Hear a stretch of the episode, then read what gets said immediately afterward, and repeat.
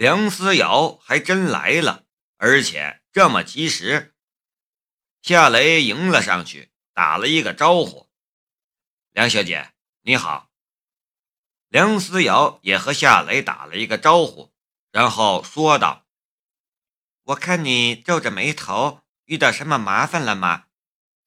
夏雷说道：“我昨天递交了申请，用雷马制造公司的名字注册了公司。”昨天都没问题，可刚才这里的人告诉我，有人已经用这个名字注册了，让我换一个名字。这个公司的名字对我来说有着很重要的意义，我不想换名字。梁思瑶想了一下，说道：“这肯定是有人在刁难你，给你找麻烦。你就算换一个名字，没准人家还是会告诉你。”这个名字有人已经注册了。夏雷忽然想到了胡可文，还有黄一虎，这两个人无论是哪一个都有这样的能力。你打算怎么办？夏雷说道：“我想去找他们局长谈谈，我就不相信他们连一点道理都不讲。”梁思瑶说道。我在美国的时候学的是商业管理，我在好几家公司工作过，干的最多的便是秘书。我有一些经验，让我和你一起去吧，或许我能帮到你。你还真是不简单，好吧，我们一起去。夏雷正需要一个他这样的行家来帮助他。两人上了二楼。夏雷一眼便看见了局长办公室的牌子，他和梁思瑶走了过去，却见办公室的门是关着的。夏雷的心中一动，左眼微微一跳，办公室的门变成了空气一般的存在。办公室里有一个男人和女人，两人正低声交谈着，面上带着笑，谈的。很是愉快的样子。夏雷的左眼的视线移到了那个女人的脸上，突然便明白是谁在背后搞鬼了。坐在那个男人对面的女人不是别人，正是黄一虎的妻子李玉兰，海珠市商会的理事之一。坐在办公桌前的男人就是工商局的局长廖德生。办公桌上有他的名牌。李玉兰是一九八零年出生的人，三十五岁，但看上去只是三十出头，很年轻，也颇有点姿色和气质。能被黄一虎看上的女人，肯定不会差到哪里去。廖德生是一个很普通的中年男人，胡子刮得很干净，挺着一只大肚腩。看上去有点官架子，这样的人看上去白白胖胖，很干净，很随和，但其实一肚子肥肠，满脑子的坏心思。梁思瑶说道：“怎么不敲门呢？”夏雷低声说道：“等一下。”梁思瑶好奇地看着夏雷，不过他没说什么。也没有伸手去敲门。夏雷的左眼锁定了廖德生和李玉兰的嘴唇，用唇语解读着两人的谈话。我先生请廖局周末打高尔夫球，不知道廖局有没有空呢？李玉兰面带笑容，很亲切、很妩媚的样子。廖德生呵呵笑道。哎呦，我就是帮一点小忙，举手之劳而已，还请我打什么高尔夫球啊？不用不用。”李玉兰说道。“廖局，你这么说就见外了。你和我先生是很好的朋友，就算没有夏雷这件事，他请你打高尔夫球也很正常啊。你就不闪光吗？”廖德生笑道：“不要这样说嘛，我去，我去还不成吗？黄会长的面子，我说什么也要给。那就这么说定了。李玉兰笑着说道。廖德生又说道：“对了，我听说黄会长最近很想拿下三环线旁边的一块地，有这回事吗？”“嗯，是的，这是真的。”李玉兰说道。“那块地的位置很好，两公里范围里有医院和学校，还有大型的购物中心，是一个安家生活的好地方。”用来盖楼的话最合适。怎么，廖局，你提到了这事儿，难道你有什么路子吗？廖德生呵呵笑了笑，路子谈不上，但认识几个能说得上话的人。如果黄会长愿意的话，我倒是可以从中牵线搭桥。那好啊，我先谢谢你了。周末你和我先生好好谈谈吧，这次我们就谈到这里了，我先走了。李玉华站了起来，廖德生也站了起来。李女士，请转告黄会长，夏雷那小子就别想在海珠市注册什么公司，我随便找个借口也能让他的公司一直处在申请的阶段。他就做他的公司梦去吧。李玉兰只是笑了笑，嗯，再见，廖局，我送你。廖德生走前去开门。就在这时，夏雷收回了视线，伸手推开了门。门开的一刹那，廖德生和李玉兰几乎同时停下了脚步。惊讶地看着夏雷和梁思瑶。梁思瑶两人是不认识的，但夏雷的照片却是见过的，所以两人知道站在门口的青年是谁，甚至也能猜到他出现在这里的原因。廖德生很快就回过了神来，他板起了一张面孔，用不客气的声音说道：“你是谁？”进来也不敲门，你是怎么回事？夏雷露出了笑容。不好意思，我没留意，一不小心就把门推开了。没教养，廖德生嘀咕了一句。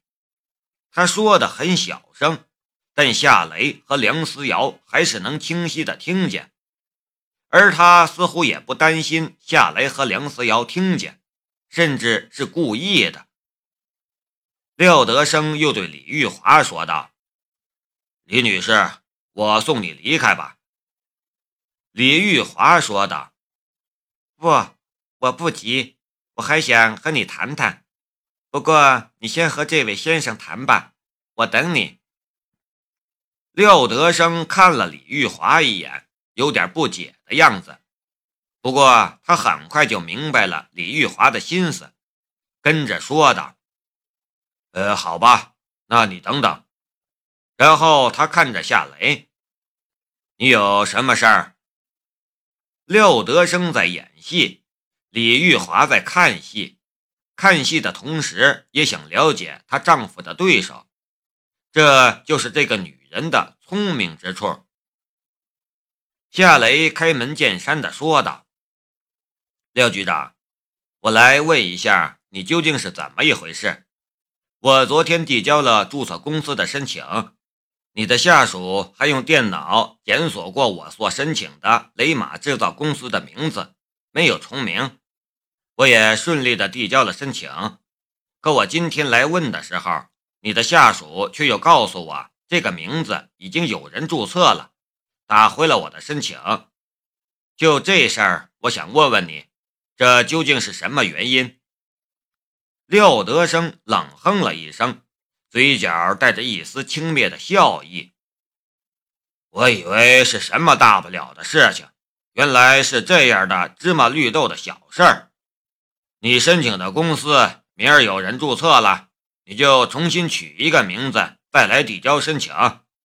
走吧，走吧，要是还有问题，你去找咨询台，我忙得很，没时间跟你聊。”夏雷的脸色也阴沉了下来，随时都要发作的样子。李玉华站在旁边，静静的看着，嘴角也露出了一丝幸灾乐祸的笑意。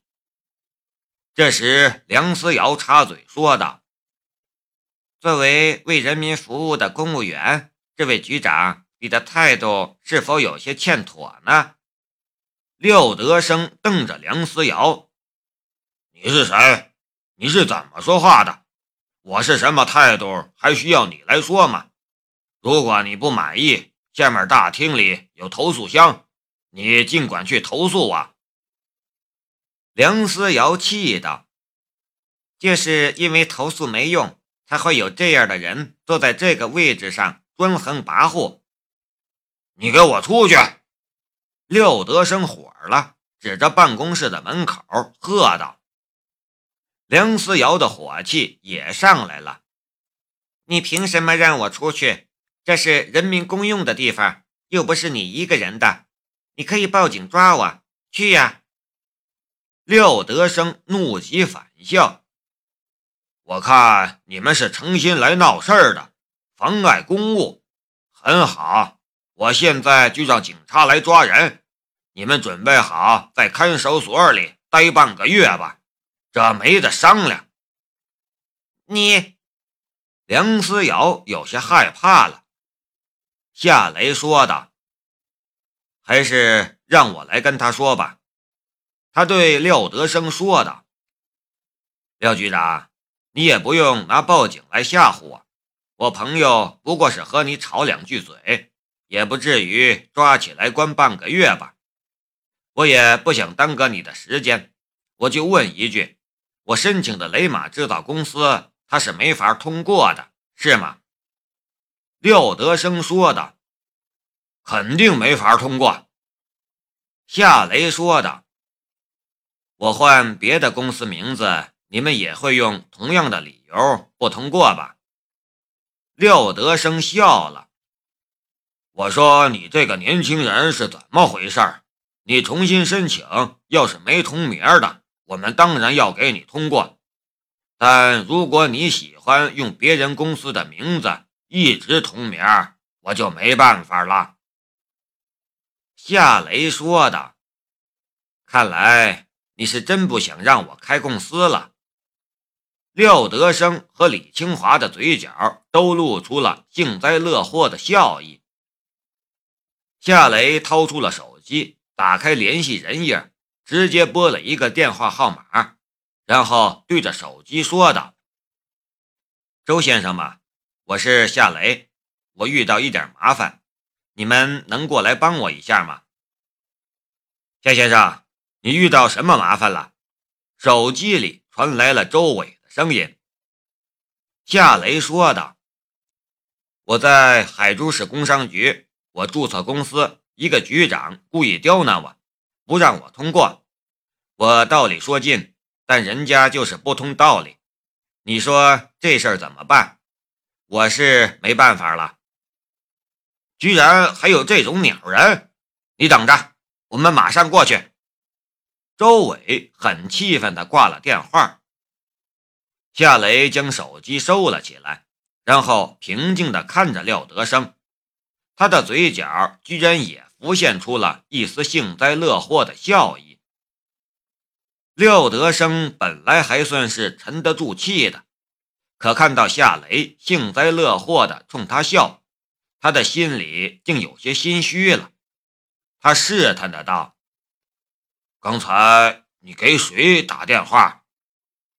朋友，夏雷淡淡的道：“什么朋友？”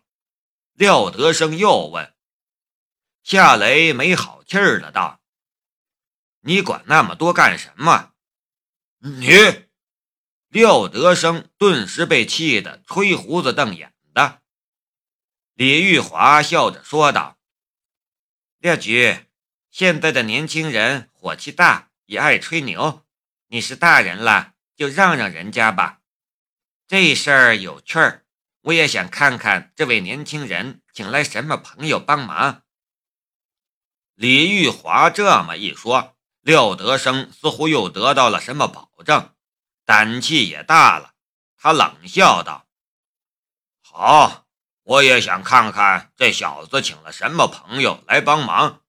也不想想，你请你朋友过来，我就会让你的不符合规定的申请通过吗？白日做梦！”夏雷却连话都不想跟廖德生说了。他对梁思瑶说道：“梁小姐，我们坐着等吧。”梁思瑶心里其实也非常好奇，夏雷请了什么朋友来帮忙，如此胸有成竹的样子。